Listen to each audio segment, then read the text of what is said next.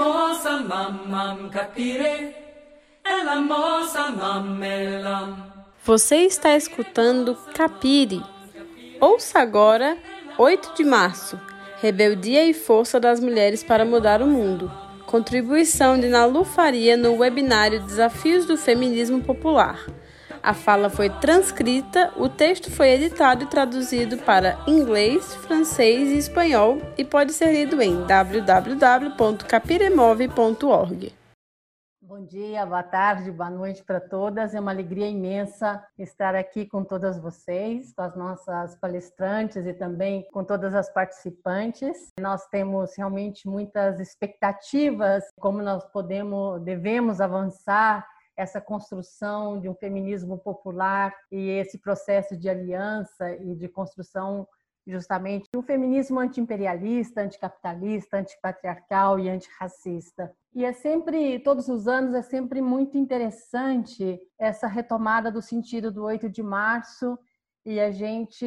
relembrar as origens do 8 de março e o seu processo, em geral, nos emociona mas também nos fortalece, porque justamente mostra um processo de construção que vem de antes do 8 de março, da instauração do 8 de março como Dia Internacional de Luta das Mulheres Trabalhadoras, mas também do processo que depois se seguiu. E eu acho que a gente tem que justamente relembrar que a origem do 8 de março está vinculada à luta das mulheres socialistas. E naquele momento, as mulheres socialistas eram uma grande maioria é, justamente dos setores que se colocavam é, contrários ao capitalismo, é, entendendo inclusive o capitalismo como um, um modelo que queria se expandir, que buscava se expandir por todo o mundo, por todos os territórios, o seu caráter colonialista, o seu caráter racista, mas também esse caráter é, patriarcal, né? Eu acho que essa,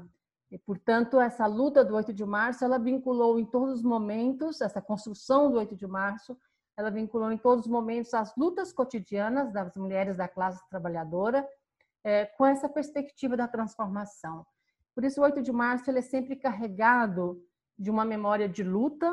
de organização, de transformação, de busca de igualdade e também dessa dimensão é, internacional de questionamento ao modelo. Né? Eu acho que se a gente pensa no processo que foi se seguindo a 8 de março e a construção é, desse movimento, e aí é muito importante resgatar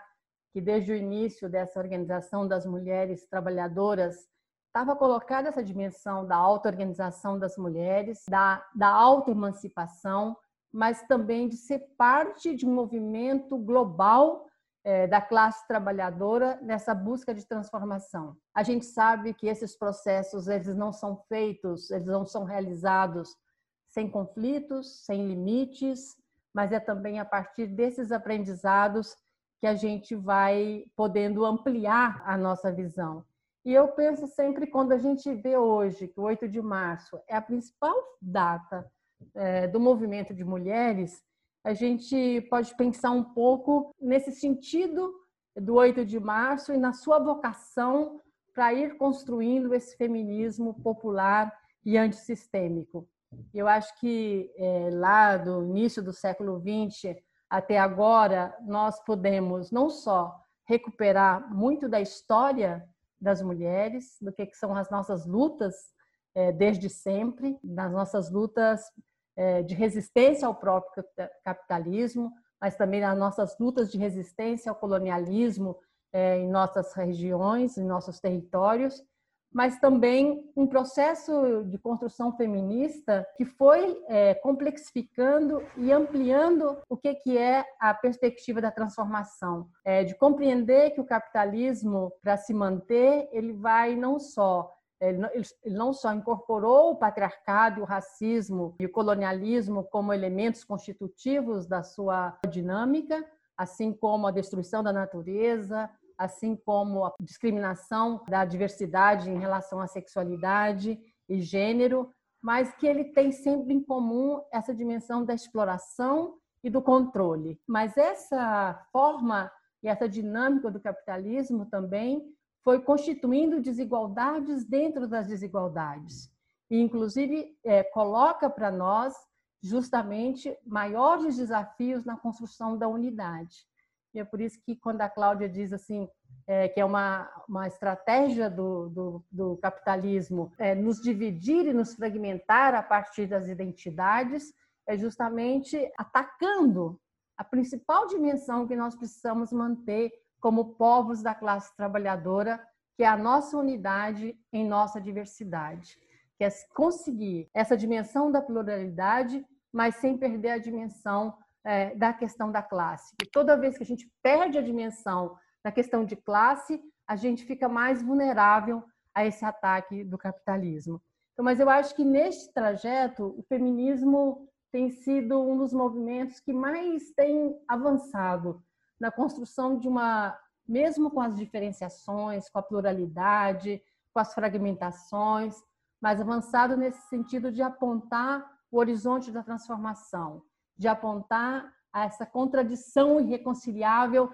entre a acumulação e a sustentabilidade da vida. E isso justamente nos, nos dá é, o que, que é a força desse acúmulo, que ao mesmo tempo nós estamos negando essa dimensão da fragmentação das identidades, mas ao mesmo tempo, como a nossa constituição como sujeitos políticos, mas como sujeitos políticos a partir de onde nós estamos também, a partir dos movimentos de mulheres, do movimento campesino, do movimento negro, do movimento ecologista, é, dos nossos territórios, dos partidos políticos de esquerda, essa constituição como sujeitas políticas é, e protagonistas da nossa história é que vai nos dando esse fio condutor de um projeto de transformação.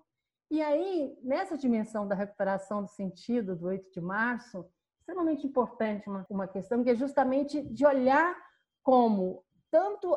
as, as instituições multilaterais, como foi as Nações Unidas, que ao institucionalizar o dia 8 de março como uma data que ela tenta tentou dizer que era uma data das Nações Unidas para ocultar essa luta, história de luta e de confrontação e que hoje isso se expandiu para além dessas instituições multilaterais, mas também para as instituições governamentais de direita e para as empresas, fazendo aquilo que nós na marcha chamamos de tentar pôr uma maquiagem lilás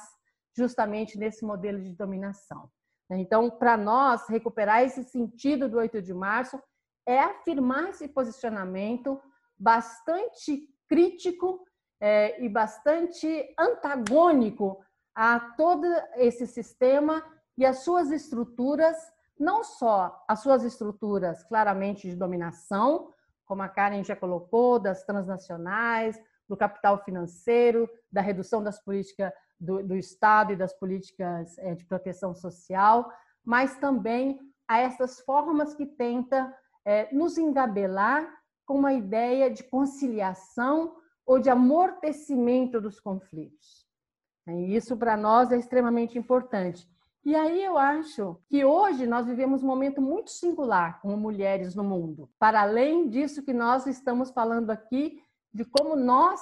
é, como militantes, como construtoras do movimento de mulheres e dessa luta ampliada das mulheres desde um feminismo popular, já reconhecemos. Eu acho que é justamente um, uma ampliação do reconhecimento no seio dos movimentos sociais é, e dos setores que lutam contra o capitalismo, de como, dentro da classe trabalhadora, nós mulheres estamos cada vez mais sob ataque da exploração e do controle capitalista. E, portanto, de como é, não há como constituir uma política anti-imperialista, anticapitalista, sem incorporar o feminismo, sem incorporar essa luta antipatriarcal, antirracista e anticolonial. Então, acho que esse reconhecimento é extremamente importante para nós pensarmos esses processos de luta e de organização. E justamente porque é sobre nós, cada vez mais, que ocorre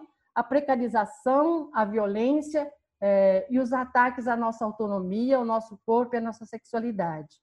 Mas também acho que tem um reconhecimento da força da organização nossa, das mulheres, como já foi dito aqui, em todos os níveis, no nível local, no nível dos povos, no nível internacional, e que a gente tem conseguido fazer essa conexão entre a nossa memória, entre a nossa história, entre a nossa resistência e resiliência e a nossa construção de propostas e de articulação desse mundo novo, como alguém colocou. Desse mundo novo que ele também precisa de elementos da nossa história. Sim, há um mundo velho por ser destruído, mas nesse mundo velho há também práticas e conhecimentos e experiências a ser reconhecido. Eu acho que desde o feminismo nós temos feito muito esse movimento. Então eu penso que hoje, no nosso 8 de março de 2021, é, nós temos a mesma tarefa que as mulheres da Rússia em 1917, quando iniciaram a Revolução Russa, justo no 8 de março, lutando contra a fome, contra a guerra. Hoje, nesse contexto, a nossa luta também passa pela luta contra a fome, contra o genocídio, contra todas as guerras, e a gente tem certeza, né? nós temos certeza que nós seremos milhões é, nessa luta e em defesa da sustentabilidade da vida. E quando nós falamos de sustentabilidade da vida, nós falamos em igualdade, nós falamos em harmonia entre humanos e humanas, entre humanos e a natureza. E, portanto, de todas as transformações que as companheiras que me antecederam é, já colocaram. Obrigada.